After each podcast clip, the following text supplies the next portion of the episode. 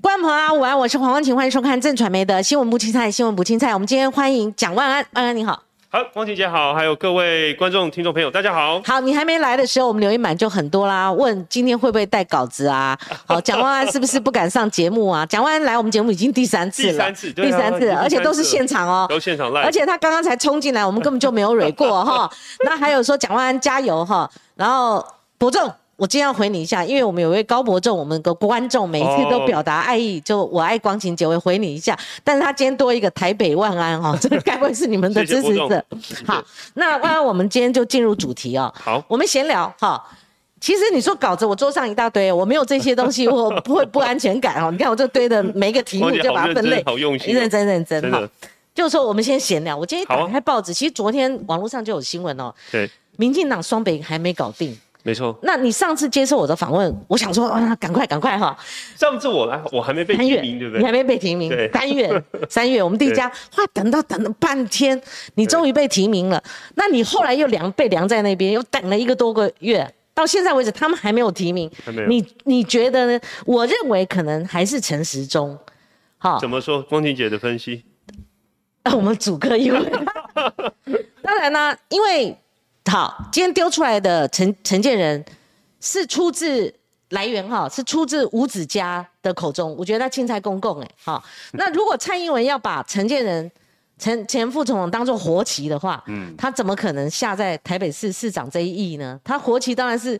蔡赖之间的关系处理嘛哈，第三个我访问陈建仁呐，嗯，没有看电视也要看网络，没有看网络也要看报纸啊，哦，打遍天下无敌手，哎，没有，怎么讲到我这来了？陈建仁第一个我问他会不会选台北市长，为什么每次民调把你列进去？他说啊不会啊，这之后他也觉得莫名其妙，对不对？前前几天嘛哈，那他第一个就否否认啊，他说我还有觉得把我列入民调莫名其妙，所以万一你觉得你未来的对手在民进党这边，你可能会碰到谁？我们在讲碰到陈时中，我实在没办法代表民进党讲。对对对。但是现在看起来，大概可能人选就是陈时中、林佳龙、陈建仁嘛，不出这几个，对嘛？那其实，但对我来讲，其实每次媒体传哦，到底民进党是谁？但我是国民党提名的候选人，对我实在没有办法帮民进党说哦，他们会是谁出来参选？但我相信他们内部一直在计算。哦，对，计算盘算。都是机关算尽嘛，是对不对？但我觉得台北市民其实应该是期待的，谁能够带领这个台北市向前迈进，不断的进步，嗯能够提出符合市民需求的政见，而不是任何一个政党到现在，他其实考量不是这些，嗯而是说我们各派系之间到底是推谁出来，而甚至是想到之后对布局哦资源的分配，我觉得这不符合市民的期待。对，我们看到英系跟。新潮流系一直拱陈时中嘛，哈，那国民党没有这些问题吗？当初提名为什么这一次这么顺利？虽然我以前好像问过还是怎么样。当然我很谢谢党中央他们愿意给我机会。嗯，那我相信其实我们在各县市的提名，当然也同样会碰到地方上面各种声音的整合。但是我们现在看到大部分已经抵定。嗯，大概整合已经抵定了。你说，我想大部分已经都整合好，包括高雄，我们看到柯志恩委员，是是是，呃，志恩他也被提名。那当然，他虽然临危受命下去征战，但是我看到这几天他在地方行走，然后昨天也去参加很多大型的活动，嗯，陆战已经开始启动，所以我相信一步一步地方整合好，我相信各县市都有机会。那桃园整合好了吗？我感觉桃园是已经。较之前整合的相当不错，哦，志强他也讲了，他愿意成全，嗯，啊，然后他也开始进行全台各县市的浮选，从屏东开始，嗯，前天也跟苏正清候选人开始行脚，啊，一步一脚印，所以我觉得其实现在大家都有共同的目标，各县市在年底联合作战，嗯，赢得胜选。哎，钟安，你记不记得你是什么时候提名的？五二五月二十五。五六，你你会不会觉得太早了？因为像黄珊珊也没出来。那个民进党是感觉上千呼万唤还没使出使开始的时候使出来，那你会不会觉得他们两个都不急，或者说刻意的向黄珊珊代职嘛？哈，你有质疑这个问题，那你会不会觉得太早？还是说当时候就计算说一定要这么早？光景姐，你看哦，上一次我们在对谈接受你的访问，当时大家很急，对对对，三月的时候就很急啊，讲完怎么还不赶快宣布？嗯嗯，党为什么还不赶快提名？是。对不对？嗯，所以其实我那时候就有讲说，我们都会照既有的步调持续的往前迈进。嗯嗯。所以你看到现在七月，是不是国民党提名我？嗯。但反观其他政党还没有提名确定人选，所以这就表示说，其实当我相信支持者会有些焦虑。嗯。哦，当你还没被提名，大家会觉得怎么还不赶快提名，还不赶快表态，登高一呼？但是当你被提提名以后，支持者也会从另外角度说。会不会太早？我觉得都没有关系。选举本来就是会有各方的意见，嗯，我们也都愿意虚心采纳，嗯，我们该调整会调整，但是其实我们有既定的步伐，嗯，踩稳脚步。其实这当中，我相信民众的建议、各方的指导，我们都会接受。好啊，以你为例哈，黄珊珊因为当了副市长两年多了哈，那以你为例，你比较陈时中呢？陈时中完全没有。好，这个呃城市治理的经验哈，那他是政务官，他也没有选战的经验，他有浮选的经验。以你为例，那认真来讲，你大概三月就启动了嘛，哈，呃那时候可能鸭子划水，或者提名，当然就没有这个顾忌。那你这几个月跑了哪些地方，或者说你呃花了多少时间做什么准备？那来比较陈忠，如果他贸然就算七月十三号提名确定，那他来得及吗？就打选战来讲。陈松部长他现在还是防疫的指挥官，嗯，也是卫福部部长。对，最重要的还是要把防疫以及本分的工作做好。嗯嗯，这是民众共同的期待。对，现在我们的疫情其实虽然看起来趋缓，事实上还是每天破万的确诊，对，都有将近两万多，近三万。嗯，每天也都是近百人的死亡人数。对，所以绝对不能轻忽。嗯，包括现在专家也指出来，可能的病毒变异株。也可已经进入到社区，甚至秋冬季节可能会有再一次包括流感跟疫情的双重爆发，这些都不能轻忽。还有包括猴痘，其实国际已经开始相关的不断的在传播，我们必须要戒慎恐惧。当时猴痘在国外有案例出现，我们就说：哎，指挥中心是不是要赶快采购疫苗？指挥中心说。哦，不需要。哎呦，专门猴痘现在发生了，哦，台湾有首首个案例，现在才紧急的去洽购。嗯，所以种种如此，我认为民众，嗯，还是认为疫情后续的坚守到最后一刻是非常重要。嗯，也就是我们看这一次政府的防疫作为，一开始荒腔走板，要什么没有什么，但是现在至少民众你。政府亡羊补牢吧，你至少把它坚持到最后一刻。你连这样都不愿意守住，只为了选举或政治考量，就说要离开岗位，我想这个民众是没办法接受。你觉得这一点，你讲的这一点这么完整的这一点，会不会是民进党现今也意识到了？还有，这是第一个，就是说还在犹豫，说他到底要怎么样离开这个指挥官职务？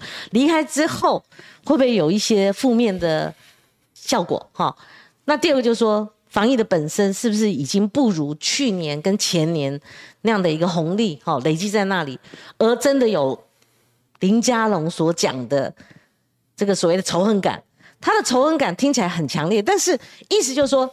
他后面补了一句说：“是不是他本来民进党向来打选战都一直攻嘛，一直攻，或者一直打蒋万安之类的哈。可是他时间晚，再加上他出来，他可能反而是被攻的那一方，因为防疫很多题材就可以砰砰砰砰砰射子弹嘛。所以万一你你你在揣想说民进党他们可能在考量什么？因为他们如果考量输赢，考量民意的在意的程度，可能也是你现在目前看到他的弱势。应该是说我们在。”基层接触到很多民众，嗯，他们对于这一次政府防疫的作为，嗯，是极度不满，感到愤怒的，嗯，其实我们也可以从从民调数字上面看得出来，嗯，啊，当然各个机构做了民调，陈中民调也反映出一般民众对于政府防疫作为的感受，就是他呃都是两成多。可是，呃，T 台的民调就往下跌到十八趴，这个趋势有趋势一直在下跌，对，的确。所以其实表示民众对于这次防疫的作为，政府防疫作为是不满意的，对于指挥官的表现是不及格的。嗯，其实我们可以看得出来，政府这一次今年防疫作为六个呃大概八个字，嗯，侥幸心态，然后冷血无情。怎么说？嗯，其实当今年初我们看到国外都有一波一波疫情起来，相关的防疫经验也都在眼前。但是政府却沉溺在去年疫情守住的各种掌声跟高民调之下。但去年我们能守住疫情，其实靠的是大部分民众高度的防疫意识、嗯。自我就非常的自律，嗯，啊，以及我们当然天生的本身的一个地理环境，海岛型的国家，所以大家守住疫情。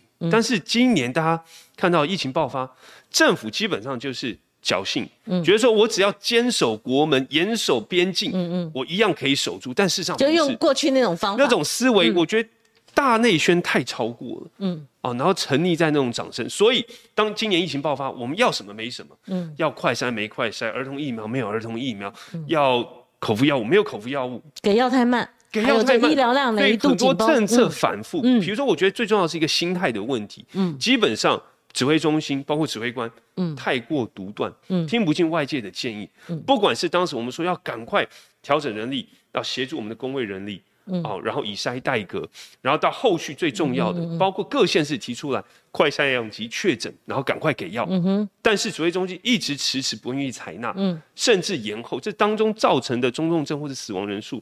政府你要负责嘛？嗯嗯，所以这些都是显出来这个心态非常独断傲慢，造成后续政策很多反复，嗯嗯以及火化之乱，哦，快筛 EUA 的之乱，嗯嗯，火化之乱，我觉得这是最让人心痛的。这些是家属面对死亡的亲人，他想要见最后一面，嗯，但是政府你到现在今天只是也不讲清楚，就说到底是不是要二十四小时以内火化？嗯，然后指挥中一开始出来说。没有，我只说二十四小时通报，哦，那后来又转直播二十四小时火化也没有问题，是合法。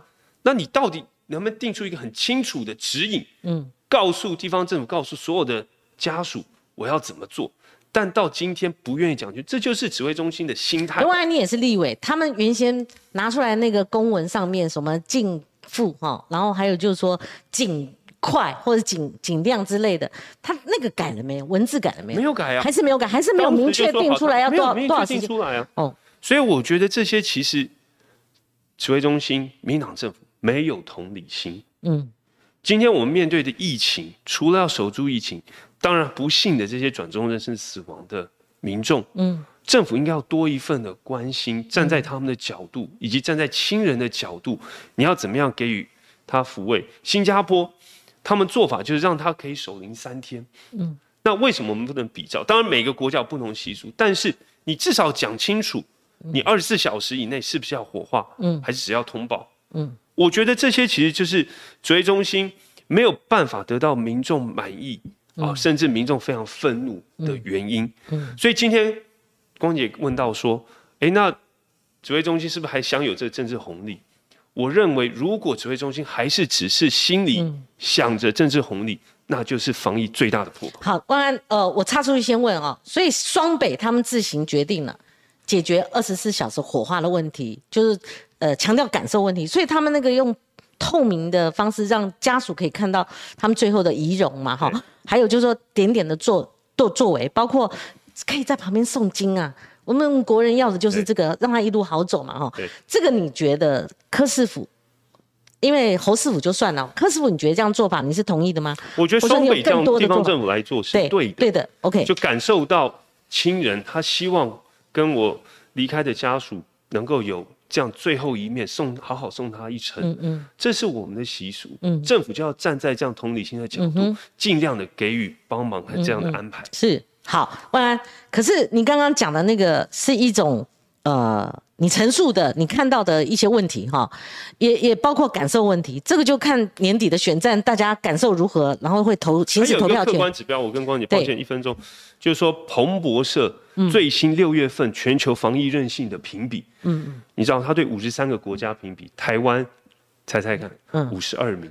我有看到那个报道，比上个月还掉了一名。嗯，第一名的韩国评分都有八十分，我们台湾评分只有五十四分，不及格。嗯，所以今天政府你要再怎么大内宣，我记得好像前几天指挥中心公布几个，对，很漂亮，说什么我们的儿童疫苗覆盖率，还有什么死亡率等等。好，我来念一下哈，结论他们认为是防疫可圈可点，跟万安陈述完全不一样。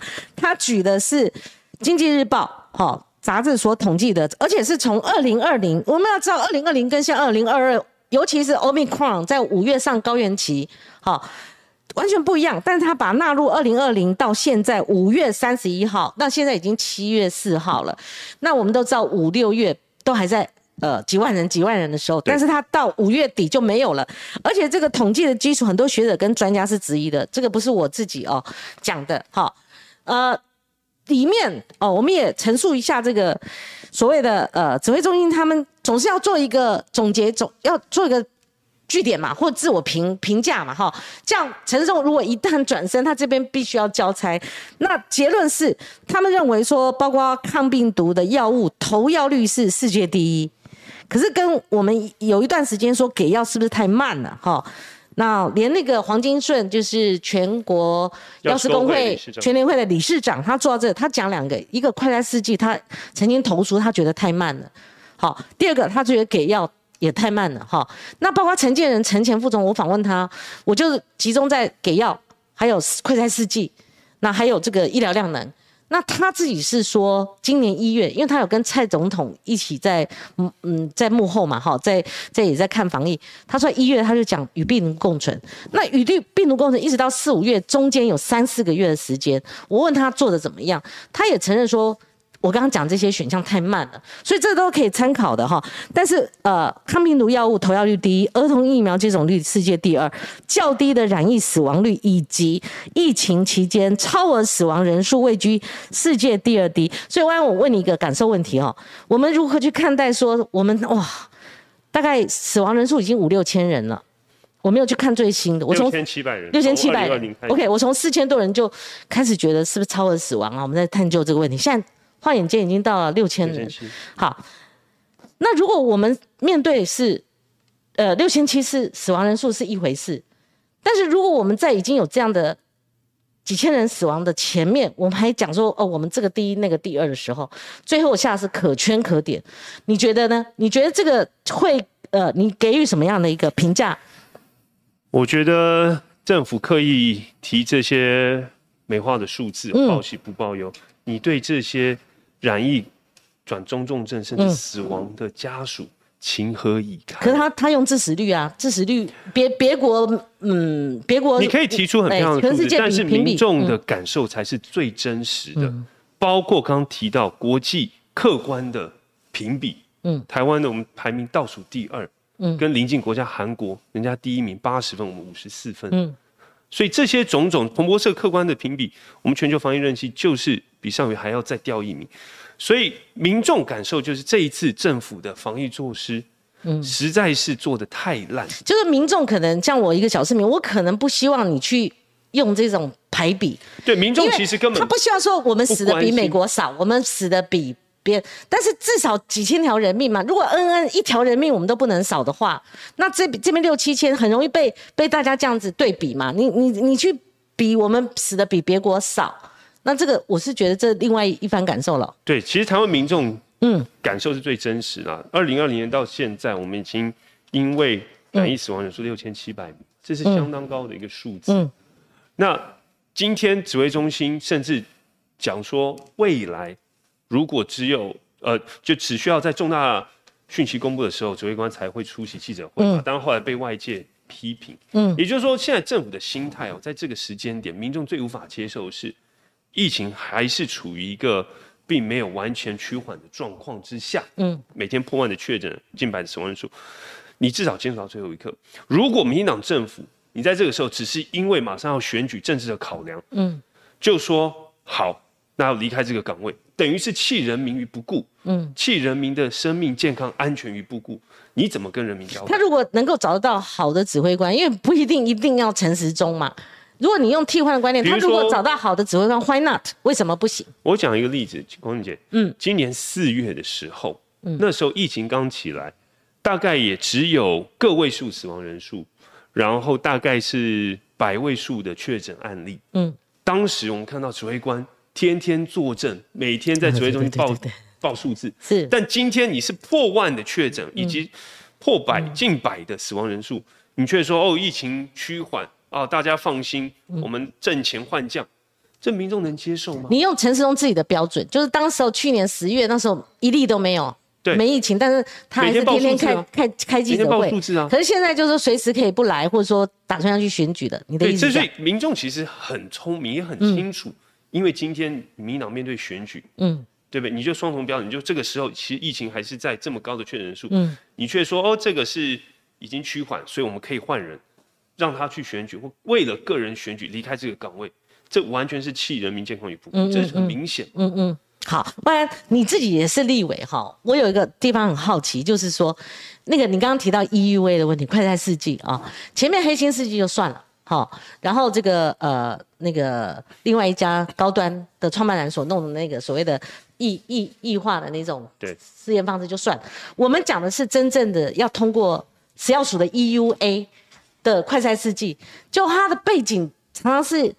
一摊开是公关公司啊，来卖菜的啦，就是阿萨布鲁的哦，资本额往往是五十万。那连绿营的呃这个刘世芳委员跟尤其是林淑芬委员哦，林淑芬委员出来杀，我都觉得哇，真的很敢啊哈。蓝绿都认为有问题，而且通过的议程里面有八成是有问题的，而且五月中以前就已经预告，里面很多是。来自中国大陆制造，然后他用美国好产地作为框片的，然后我们那个食药署并没有拦下。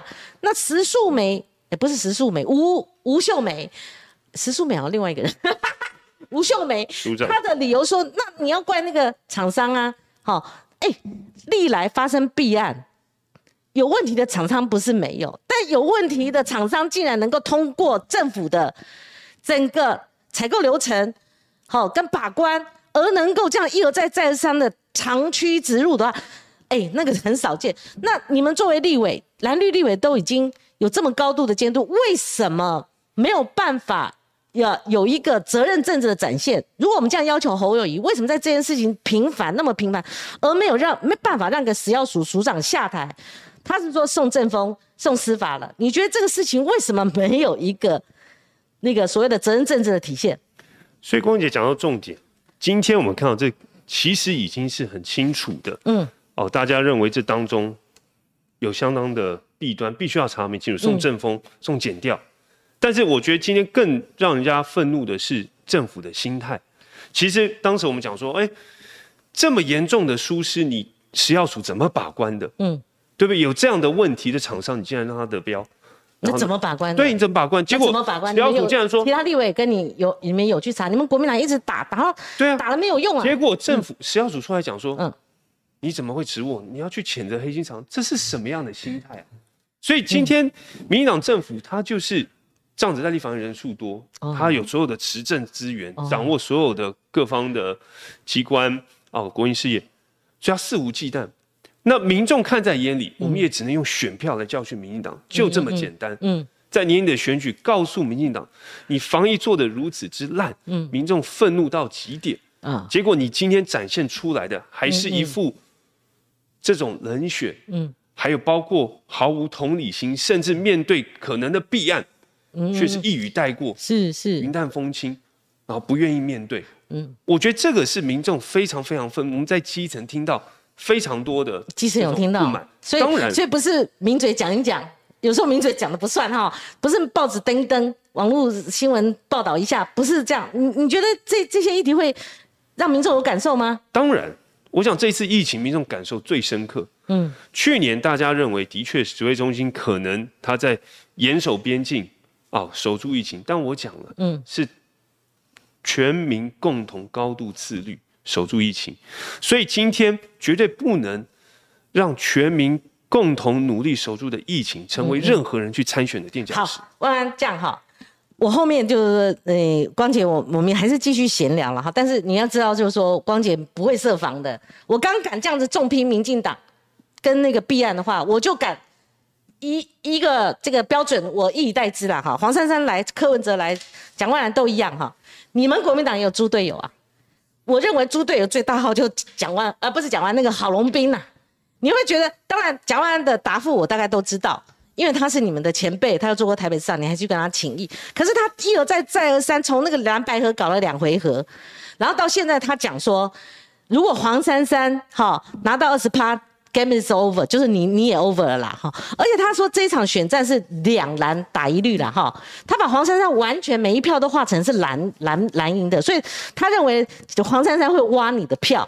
好，那如果他聪明的话，我我认为他在有计划的裂解蓝营，然后让黄珊珊好壮大起来。可是偏偏他不是，所以你如果不断掉这样的一个一直在唱衰蒋万安的头号敌人的话，猪队友的话，最大号猪队友的话，他以后下一次他还会出来唱衰，这样会不会太火辣？会不会太尖锐？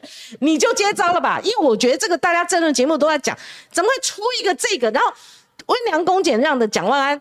你势必，呃，那个连主持人说，哎呦，他他会像你这样，我说，纵使不要叫我这么凶，叫他你给我闭嘴哈，我这么激动干什么？我觉得很讨厌呐，哦，那如果就你打选战打得那么辛苦，那有一个人一直出来唱衰，对不对？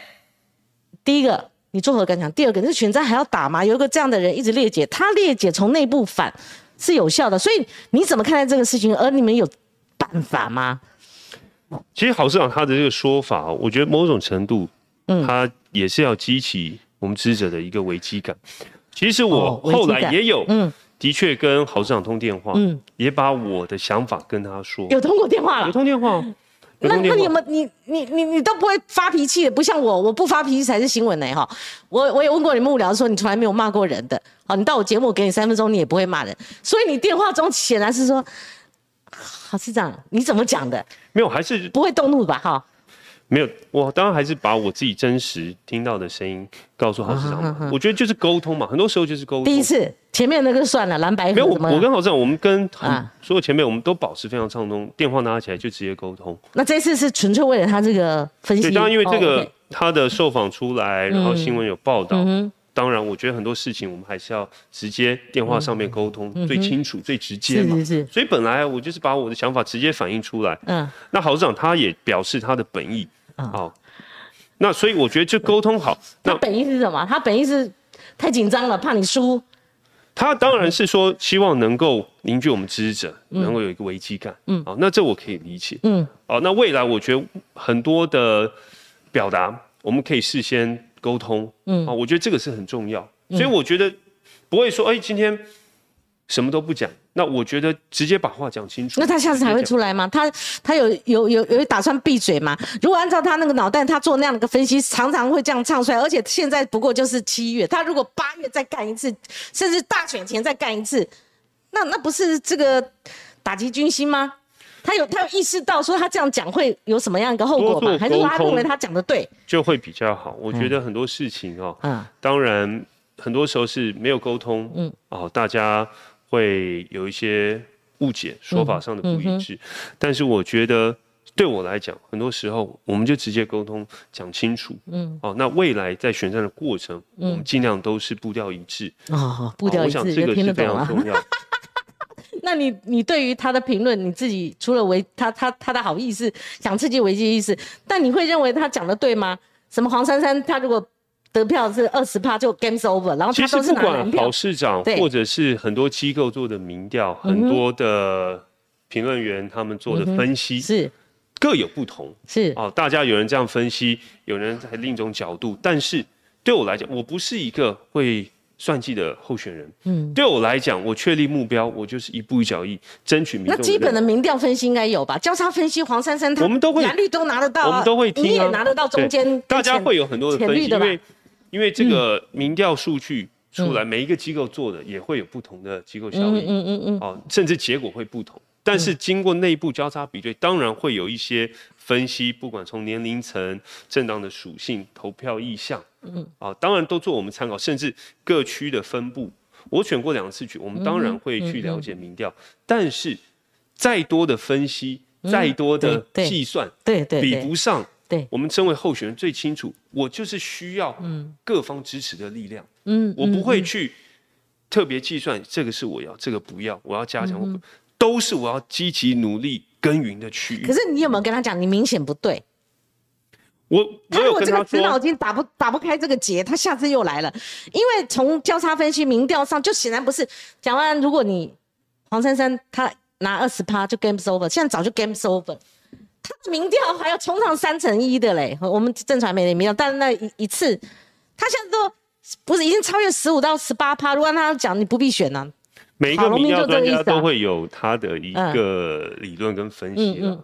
好，那为了了解，像我们两次选举也会有很多机构他们做出来的这个结果也不同，或者是说提供我们选战这个过程，哦，你应该加强这一部分空军啊，你的陆战要强化，嗯哼，哦，我们都是作为参考，但我们最重要的是我们自己选战的主轴，对，不能跑掉，OK，对，所以所以不为所动就对了。候选人本身就是要踩稳脚步，这当中要改进，当然那你也不能闷着头选呐。当然啊，出来两个、三个，甚至十个郝龙斌，我看你这个家里家里就把你把把你抓住了。所以很重要就是我们需要做好沟通，嗯，协调、整合的能力。那讲那个赵康脑袋比较聪明吧？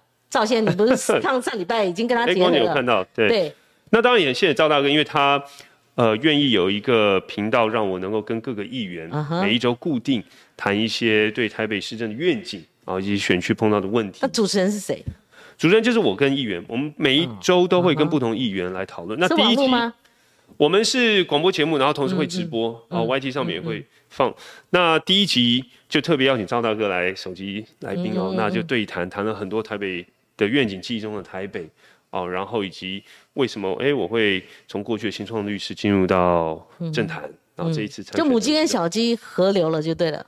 呃，就跟议员合作。跟嗯，其实我一直觉得我我跟议员之间哦，不单是母鸡小鸡，而是伙伴的关系。哦，怪不得你刚刚没有立刻回应我。哦，我们就讲母鸡跟小鸡嘛，所以你希望是跟他们是伙伴关系。我们一直都是伙伴关系。OK，我们是对于年底的选举，大家是团体战。嗯。我觉得这个是非常重要。好，我们刚刚讲到黄珊珊，在你眼中，好，跟在郝龙斌眼中，我要跳跳开郝龙斌了。我的意思说，郝龙斌说好可怕哟。好，那讲完再讲那个黄珊珊面前，他没出来，我就说好可怕哟。哈，那那我觉得太魔鬼了。所以黄珊珊对你来讲，他到底是什么样的一个敌手？在选战里面，他毕竟萨卡都嘛，他是其中一个对手嘛。哈，当然。他系出亲民亲民党，哈，之前的新党，以前都在蓝营嘛，但他也不是跟绿营没有合作过哦。上次选举不是就礼让嘛，哈，等等，再加上他的哥哥又从从军，然后退退退下来了，那他是不是可以巩固拿得到这个所谓的眷村票？以及他在任两年多，他就他有他的版图基础，不是常报报道什么陈永德什么的，好，还有谁哪个里长又已经被。被他们挖走了之类的，所以你怎么看？当然他有包袱，市政做得好，好，当然他加分，有舞台加分。但是如果市政不好的话，那也会算计他头上。意思说柯文哲都搞成这样，那我为什么还要你黄珊珊再继续延续？所以未来你怎么看黄珊珊这号对手？黄珊副市长当然他在担任副长期间哦，协助柯市长在处理很多市政的问题。哦，那其实我们在很多场合也都会碰到，因为我是台北市的立法委员。对。那我想就各自在岗位上面，哦，为台北市解决问题。嗯。那最近大家一直问我说：“哎，对于黄副市长啊，是不是要参选？”坦白讲，这个问题应该是要问黄副市长，因为到现在台面上只有我是被提名，正式被提名的候选人。嗯。你说我要评陈时中部长，评林佳龙部长，都还不是确定的。竞争对手，今天差一点叫你评一下陈建仁，太多题了啊。OK，对，好，所以无论如何，其实现在，嗯，我就是往前冲刺，嗯，然后面对接下来四个月的选择，嗯嗯，然后就是争取最大民众的认同跟信任，嗯，成为大家心目中最好的选择。嗯，所以现在至于说黄副市长，哦，我对他的认识啊，如何啊，哦，或者说，哎，他是不是要辞职？坦白讲，我已经被问了将近。两三个礼拜，那也别怪我们呐。那个那个郝龙斌一个，还有你也追杀黄珊珊，你不是唤起我们的新闻打点了吗？所以其实我不是黄副市长的发言人，是哦，所以我也没办法代表。你怎么看？我问的是以你为本位，你怎么看黄珊珊？黄黄副市长他就是担任副市长期间嘛，对不对？他也协助柯市长或台北市府推动一些市政，啊，然后解决问题。那我觉得都很好啊，市民大家都会期待的是每一个。民意代表在自己岗位扮演好角色，就你们，我是他们说各扮各的角色，我就监督政府的施政，然后为台北市民众解决问题。不只是在我自己选区，在其他选区也是一样，包括在疫情期间，比如代用餐的活动、捐赠防疫物资、提供心理咨询的服务。你是说在市民方面，你也有做这些了？当然，所以我觉得其实大家不需要很刻意的去。好，那我刚刚还有问到很多细项，譬如说黄丽锦如，你们的主委也来我们节目，他可以很精准的分析说，地方所谓的基层基本盘组织战，好，你要不要回应一下媒体的诸多报道？有政论节目有讨论，就是说黄珊珊是否在挖原先蓝营的墙角？譬如说，很明显本来是蓝营的里长。好，他他他他有没有已经有有里长已经不像过去国民党那么巩固而倒戈？另外，郝立举人还用市议员席次，当然市议员席次，当然国民党还是居多了嘛。哈，你你你如果从这些面向，你你怎么分析黄珊珊呢？我想，如果说选举啊，确定要选，其实本来就是要寻求各方支持的力量。对，对我来讲也是。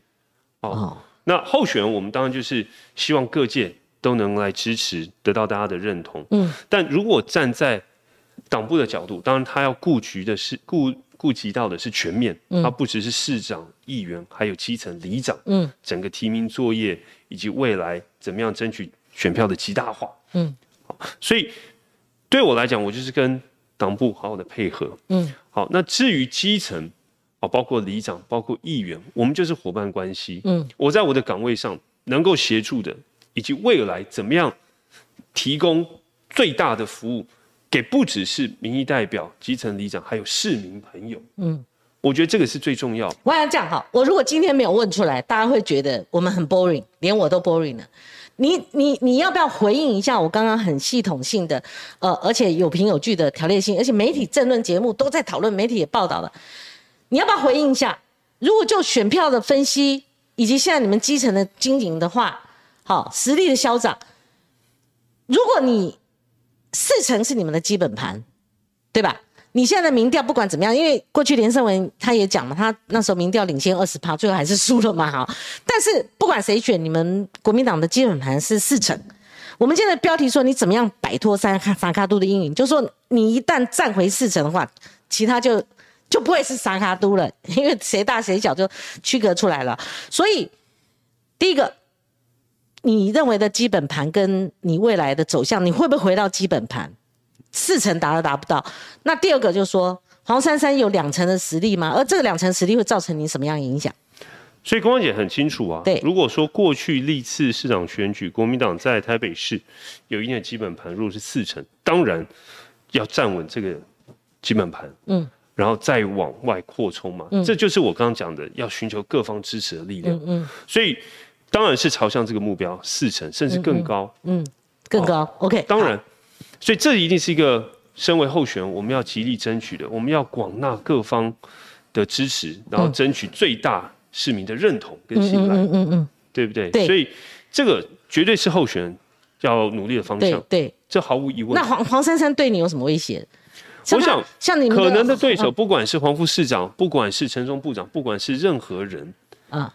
你说民进党他也有在台北市一定的基本盘啊，对对对，对不对？所以大家也都是希望站上自己，巩固自己。你们估是多少支持者？因为因为那个苏贞昌他是最高了四成三呐，好，那因为他对上郝龙斌，郝龙斌都五成多五成多了嘛，好，即使花博那时候被的也打的也很惨，所以他不可能高于四成三呐。谢长廷那时候输给郝龙斌，二零零六年，我看二零零六，他输他反正他输了这个十七万票。所以这都估得起来。那陈时中就算陈中，他会比谢长廷还要好吗？哦，所以你们会有个估算嘛？哈，所以绿营的基本盘大概多少？那黄珊珊，我还再问一次，他会造成你什么威胁？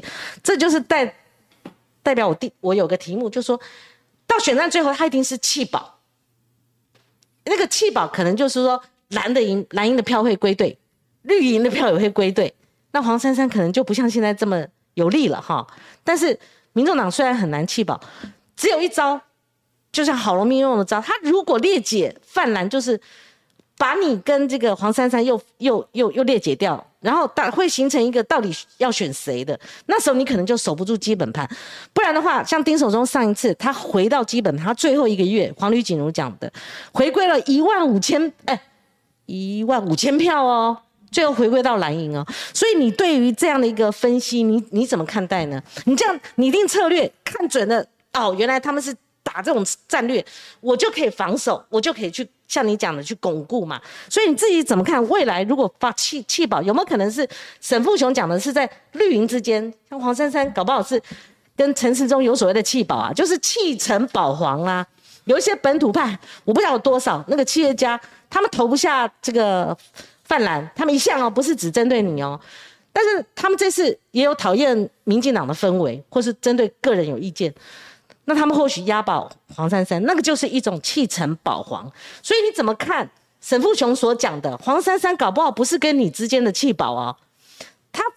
反而观察到说，可能最后是跟绿营之间的取舍哦。你自己怎么看？你不用管我怎么分析，因为我们我们分析有分分析的。我我有注意到在这个结构下他讲的对这个所谓弃城保皇或各种分析都有了。对，那其实说弃城保皇大概也是民进党最近有一有一个操作嘛。我看到新闻媒体报道说哦，这个一讲台皇。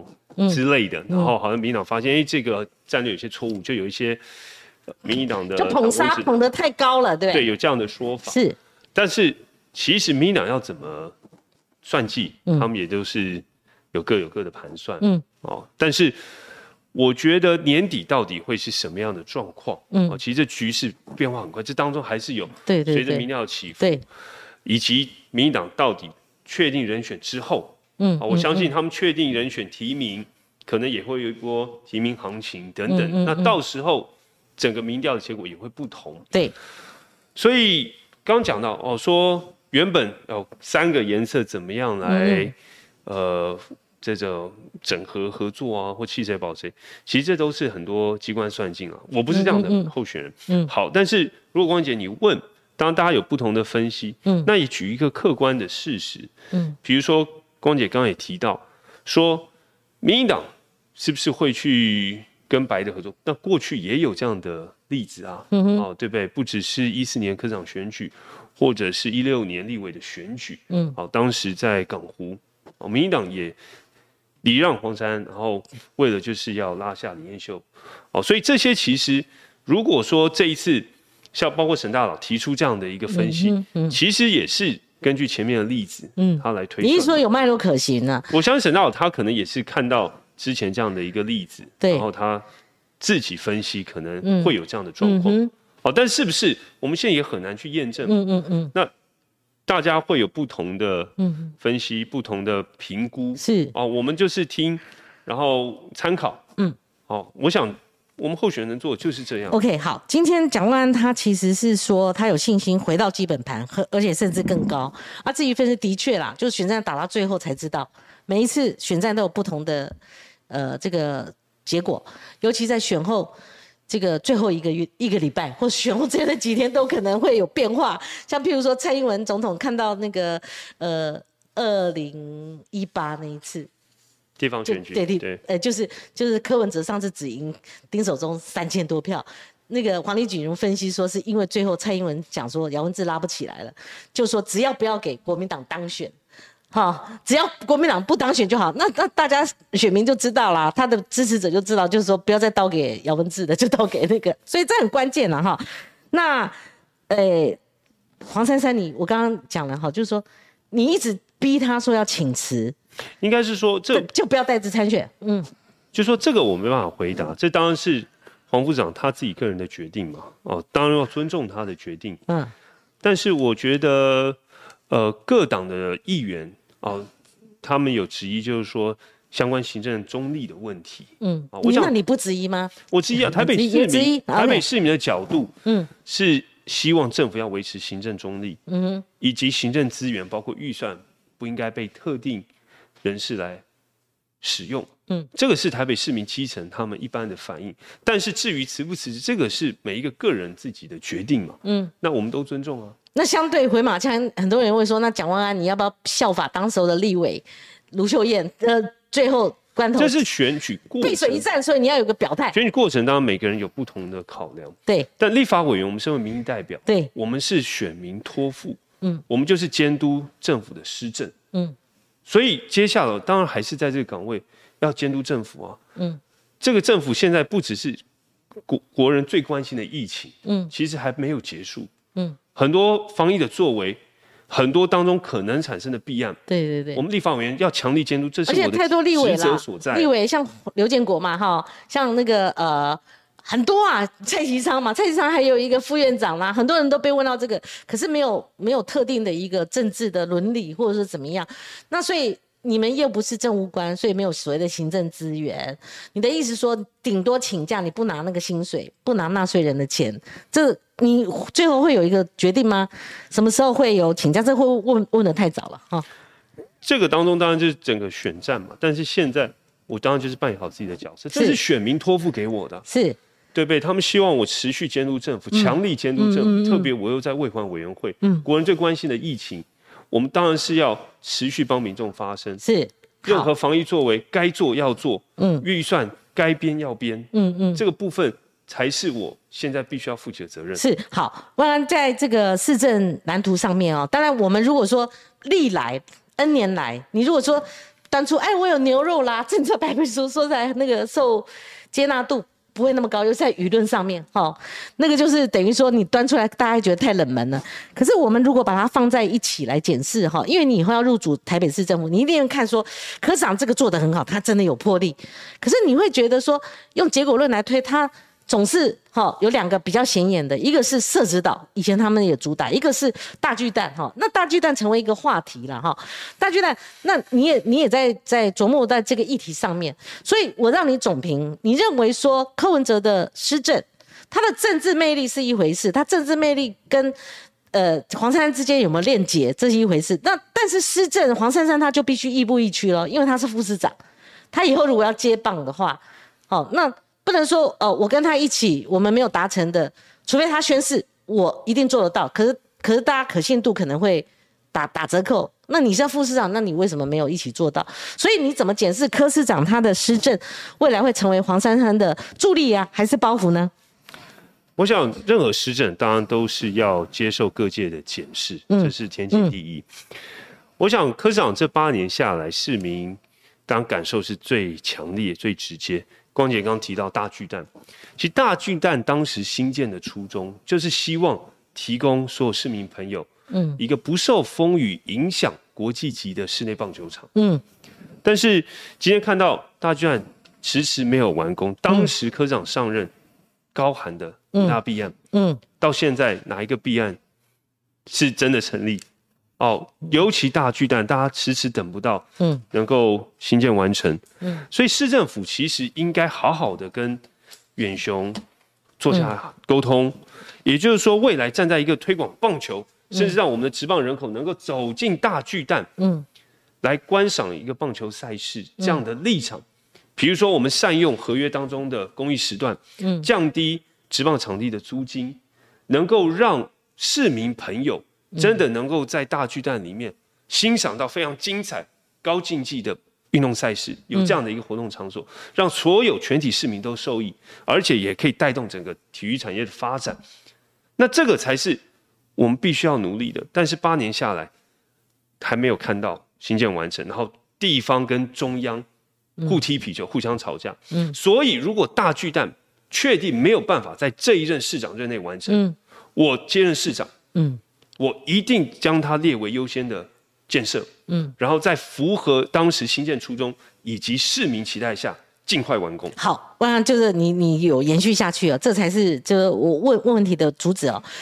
如果呃柯文哲他八年任满，好，如果这个是取决于未来选举要不要选黄珊珊一个关键，但他同样的问题会丢给你。那柯市长他上任为什么要打这个案子？对，跟其他案子，他想解决郝龙斌留下来的问题，那时候我们就觉得哇，那八年总会结结结结束吧？可是没有。那蒋万安凭什么说我一个国民党，现在又不是国民党执政，那我要去解决柯批他留下来的问题，而我有把握呢？况且现在柯批的意思是说中央在挡嘛，内内政部花进群他跟那个政策花进群校正嘛，那你有什么把握把现在里面的内容，譬如说一地下一楼可不可以作为避难场所？第二个就是说，呃，他有没有商演的就鸡蛋变鸭蛋的问题啦？本来是要个棒球场嘛，那你一年的场次如果没有那么多，难道要亏损吗？而我们的权利金有受损吗？这些种种的问题，你有什么把握说，那我一定拿得到？所以这就是要怎么跟远雄跟各方来谈。比如说市府科市府现在一直强调，就是说哦，当时零权利金或者权利金太低，嗯，哦，所以他就要求说我们一定要有一定的分润机制。然后现在大张旗鼓说我们分润机制谈，后来才发现所根据的嗯投资计划书里面，既然是。未来不当棒球场地使用等等，后来台北市议会他们在审预算才提一个附带决议，说未来一定要举办一定场次的棒球赛事，就规定进去。对，这个才是当时新建的初衷。如果大家还记得，为什么会有大巨蛋的催生？嗯，是在之前中华职棒一次总冠军赛，好好院长，嗯，啊侯伯春院长当时去看，结果下大雨，嗯，然后观众就齐声大喊说：“对，我们要巨蛋，我们要大巨蛋。”嗯。哦，就是希望有一个不受这个宗旨不能够放弃，这个宗旨不能放弃。但是如何去解决技术问题呢？他对，所以这就是谈判沟通的问题。哦，其实今天当然对于呃这些球团来讲，他当然也是要计算清楚。那我觉得站在一个我们最初的初衷，要能举办棒球赛事，甚至打持棒，其实政府应该站在这个角度推动。嗯。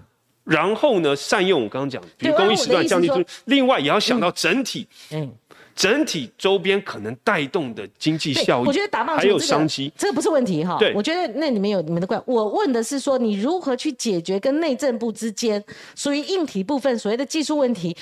简单来讲，就是远雄不按图施工的问题，而让内政部可以放手说让你通关，不然的话卡了一年半，不然这个问题八年，甚至往前推。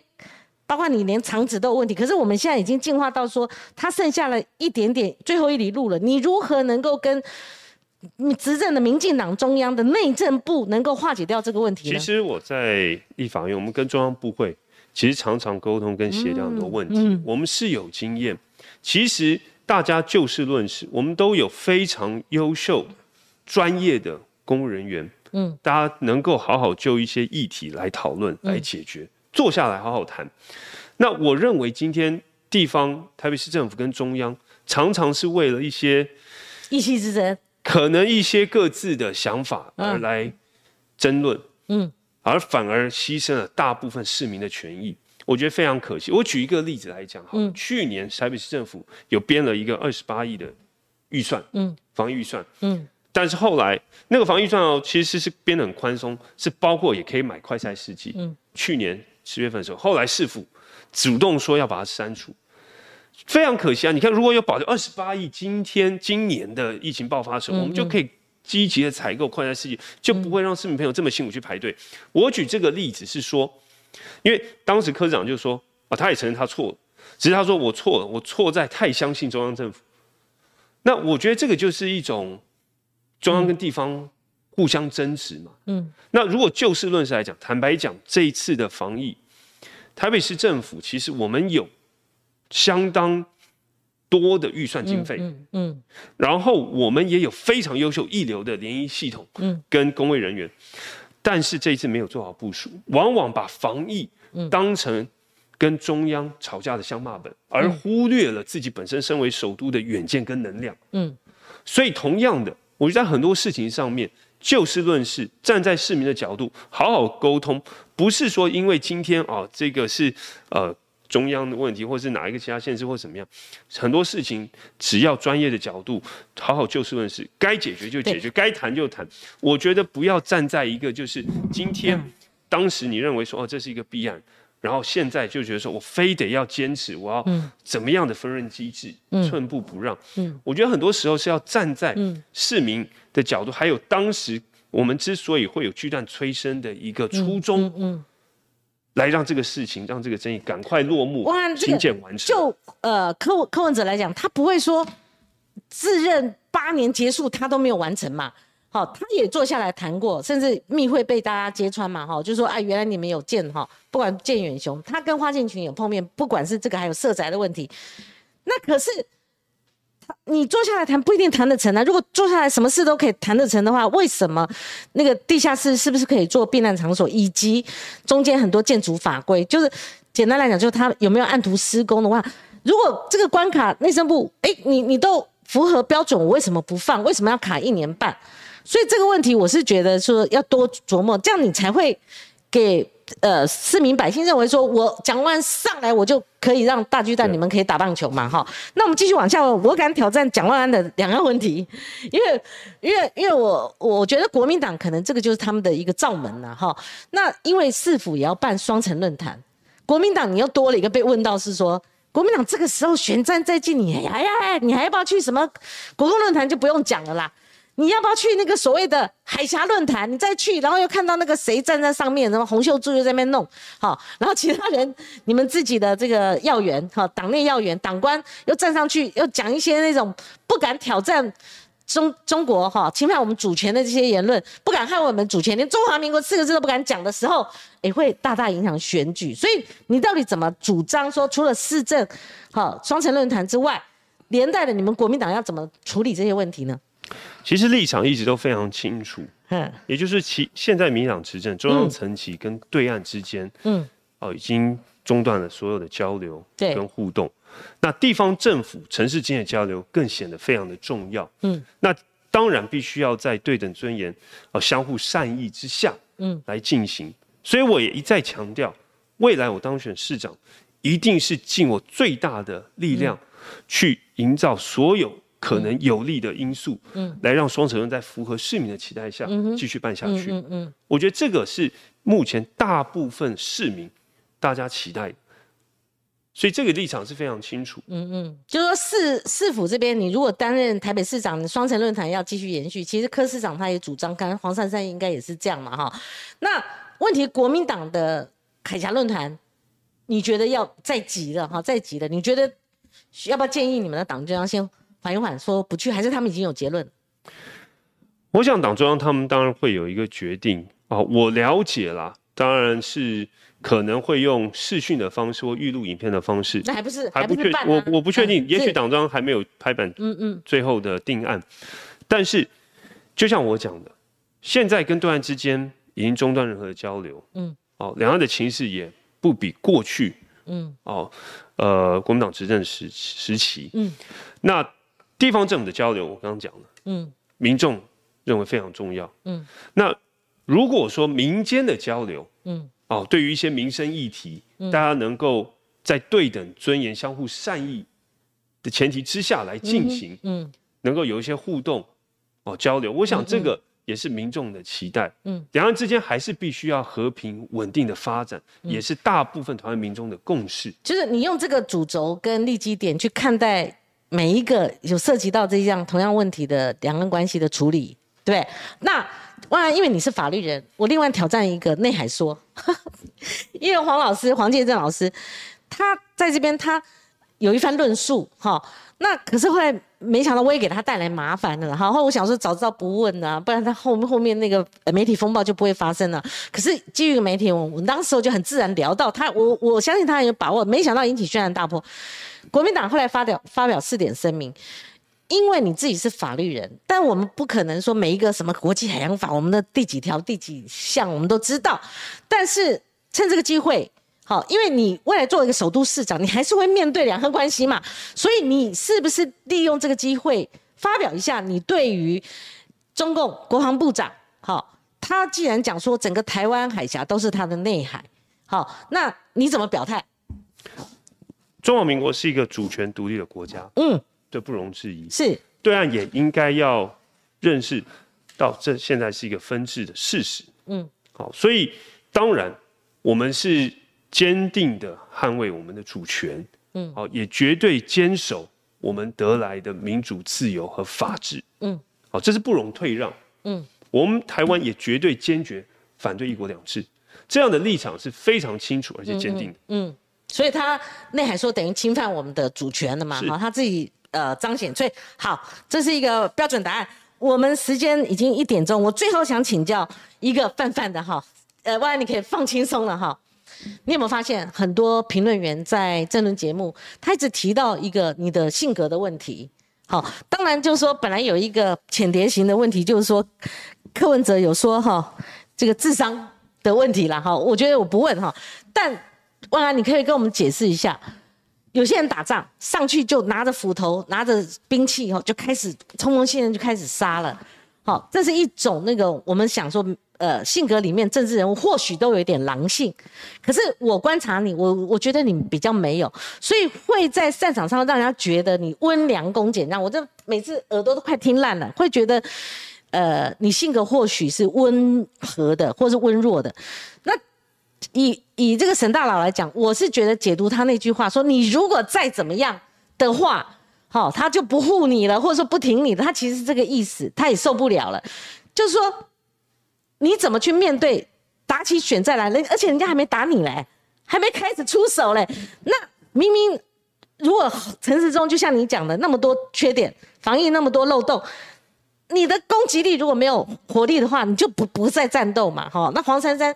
我看又是个女生，那你怎么办呢？你 你又不骂又不打的话，那你这个选战就打不起来，打不起来，你基层的士气就没有办法提升，就没有办法巩固凝聚。那这样的话，这个选战可能会越打越没气儿，这是我的观观点。所以你怎么应应说像吴子嘉动辄说啊，你你这个哈没有选战节奏啦，啊，东一个又说啊，你的性格太温良恭俭让了，你你未来怎么样调整你的这个选战的打法跟步调？还是你觉得这样就好？市民喜欢这种选战，当然是有一定的节奏啊。对，在剩下这四个多月、五个月时间，是哦，绝对会慢慢逐步的升温，到最后的白热化。是，届时该强硬会强硬。你怎么强硬？你讲讲看。不，到时候大家就会看到了。拭目以待。这样的哦。哦，我想我们有一定的策略，嗯，哦，跟选战的步调是。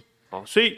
选举我也选过两次立委，其实，在地方也会碰到各种的攻击，甚至抹黑。嗯嗯嗯。好，那其实，在这一次的市长选举，等到各自政党已经确定人选，嗯，我们就实质的议题来发表我们自己的意见，甚至对于施政，我们要来检视。对，我想这些，我估计在立法院。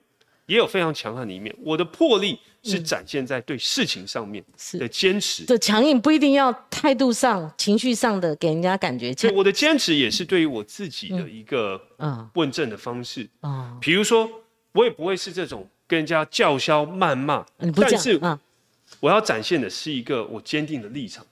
我不对，我会不对，拿出来的意思就对了。做的不对就是不对，做的烂就是烂。我是站在民众的角度、市民的立场。帮民众的声音表达出来，OK，这就是我，就是蒋万安。好，我再给蒋万安两分钟的时间，我觉得公平好一点，就是说，因为林佳龙他是内战哈，我还是给他一点时间。他有十二项治国蓝图，呃，治世蓝图哈。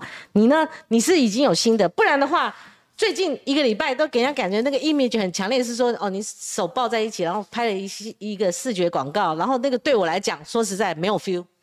虽然很漂亮，虽然你可能诉求到那个特定的族群，你想达到这个目的，可是它不如一些热腾腾的，好，的一些大菜，嗯，所以你今天有带来吗？市政蓝图的部分有新的可以公布吗？其实很多，包括其实最大的目标，我希望能够达到一个永续城市。嗯，举例来讲，嗯，好，我们现在其实中央也在推动电动公车。嗯，好，那台北市政府也有喊出，哦，今年底要到四百辆，是，但是现在看起来可能很难达标。这当中当然有非常多的问题必须要克服，嗯嗯，比如说我们这最近我自己也去地方倾听，去跟业者了解，嗯，中央是定二零三零年，但是台北市今年底四百辆，如果没有办法达成，嗯，我们针对问题，比如说，其实要怎么样能够放宽我们示范型计划车商有更多的选择。第二个，怎么样协助能够建制相关的充电桩？这个是未来市政因为电动的一定要对，所以这个一定是要大力的支持。其实我去了解，现在要改电动公车，可能需要，比如说我们的这个转运站哦，或是它的空间，每一辆停放空间可能就要多出十名，因为需要充电充。那这个当然需要政府的力量来协助协调，甚至怎么样补助购置储能设备。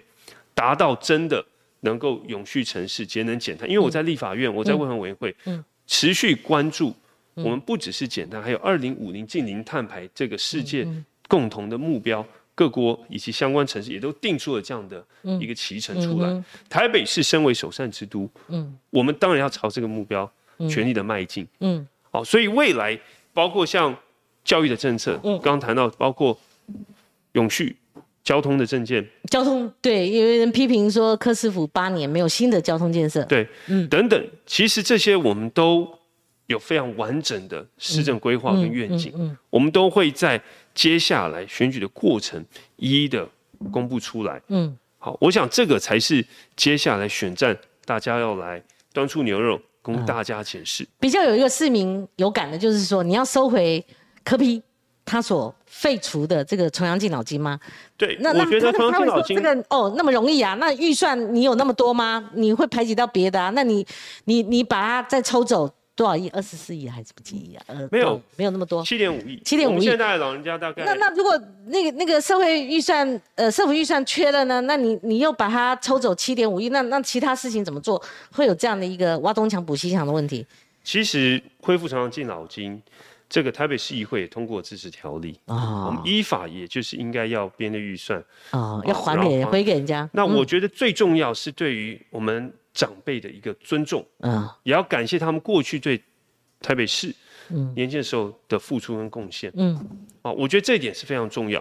那至于说预算的问题，嗯，其实柯市长在去年啊，他也花了四点多亿，嗯，哦，来发放一千五的。这个爱心敬老储资金，嗯，当时他也没有举债，而且议员也质疑说，这跟重阳敬老金的性质是一样的。嗯，好，再加上其实历任市长也从来没有把预算当把这样的预算当成一个负债，也就是说，台北市一直以来是我们地方政府哦财政纪律的模范生。嗯，然后刚刚也谈到，其实每一年重阳敬老金大概七点五亿，也只是占全台北市。每一年一千七百亿的整体预算，千分之四，嗯，对财政也不是最大负担，嗯，多大负担？但是，嗯，对于台北市的长辈，嗯，所表达的敬意跟尊重的意义是非常重大。嗯，好，万然我最后一分钟跟你玩一个快问快答，我要打破一般观众对你的印象。快问快答，你知道即问即答，你知道什么意思吗？不能延伸哦，不能申论哦，你要 yes or no 比较多哈。第一个，你会被骂郝龙斌？我会指出他不对。第二个，黄珊珊该不该请辞副市长？他自己决定。哎呀，好温和哦，他自己决定啊！你没有说你该请辞，你不要占用行政资源。好，第三个，你会不会辞立委参选？接下来，大家拭目以待。好，最后最后一个，就放过你走了哈。你会不会在上任之后立刻让大巨蛋起死回生？一定会列为我优先的建设，一定在符合市民期待下尽速完工。好，我们看一下斗内刘承恩斗内六百七十块说支持光晴姐，欢迎蒋委员支持支持哦，这显然是你的支持者。我们看有没有其他斗内，然后我们看一下我们重要的留言。蒋万安要可能要面临我们留言板上的挑战哈。柯文凯斗内七十块，请问万安同学可以聊聊你？对，设置岛的发展方向与目标，给你出题的。我刚刚只问大巨蛋，其实设置岛也是个考题，因为我们时间不够，所以没继续考你了。啊，设置岛。对，设置岛现在其实科市长已经进入最后阶段，也通过环评哦。对那现在进入区段征收。对。其实我了解地方上面，当然对于未来设置岛的开发啊，也有一些不同的意见。是。但是我觉得，既然已经进入到最后一个阶段，嗯。我们其实让他继续走下去是好，那地方的声音我们尽量做好啊安排，比如说居民的安置，其实这是他们最关心的。对对，怎么样把他们安置好，然后确保之后开发完好，他们能够朝能够有他们共同的目标、期待的生态。哦，这个有了解哦，没想到设置到出题没考倒他啊，的确啊，这个 柯市长他诶进入最后阶段，马上送内政部。我们再往前看。好，我们看两两三张，因为我占用那个多了十分钟哈，我们不，它后面有形成对等增援，中共承认中华民国的主权吗？这是矿的疑问哈。刚刚这个蒋万安他有正面表述哈，哎，风起云哎，称赞我要念一下吧，光姐该问就问，这才是媒体人的风骨吧，好，所以叫。郝龙斌今天倒霉了，叫了好几次闭嘴。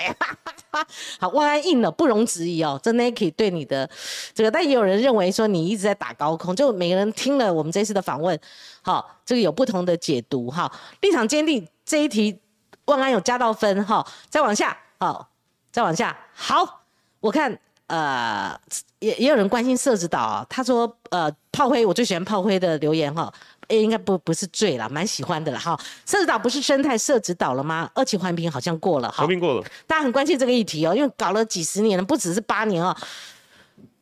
炮灰认为说会不会又卡到中央哈，再往下。台湾是名嘴治国，名嘴说的都是对，嗯，行哈，我觉得名名嘴不是名嘴说了算，这 Danny Chen 哈，这个啊。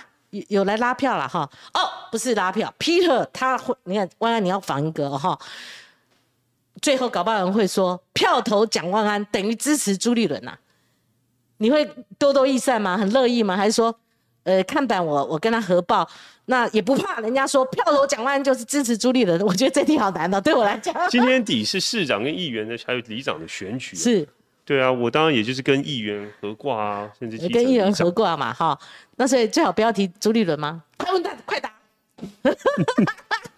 市长选举当然是凸显市长个人 OK OK，好，算是回答。好，我们再看一个，我们就结束了哈。呃，暖男温柔，柯文凯他觉得，哈，你的党中央支持美国啊，亲美啊，哈，等等，佛系打法。好，讲完已经预告了，未来看看有没有不一样的讲话。真的为了一个选个台北市长，我觉得人要整个大幅翻转哈。如果叫我变成温良恭俭亮，我还是做我现在的事情吧，回家吃自己的。那要蒋万安变成像我们这样子啊，我觉得可能一时之间也不是这种表达方式。他他刚刚讲的拳头会拿出来，只是他表达方式可能跟我们这种。干架吵架这种不一样哈，好，他后面有行程了。今天谢谢万安，希望你未来选战热了再来到我们节目，好不好？谢谢，谢谢，好，拜拜，拜拜。观众朋友，我们明天专访的是柯文哲市长，欢迎您锁定，拜拜。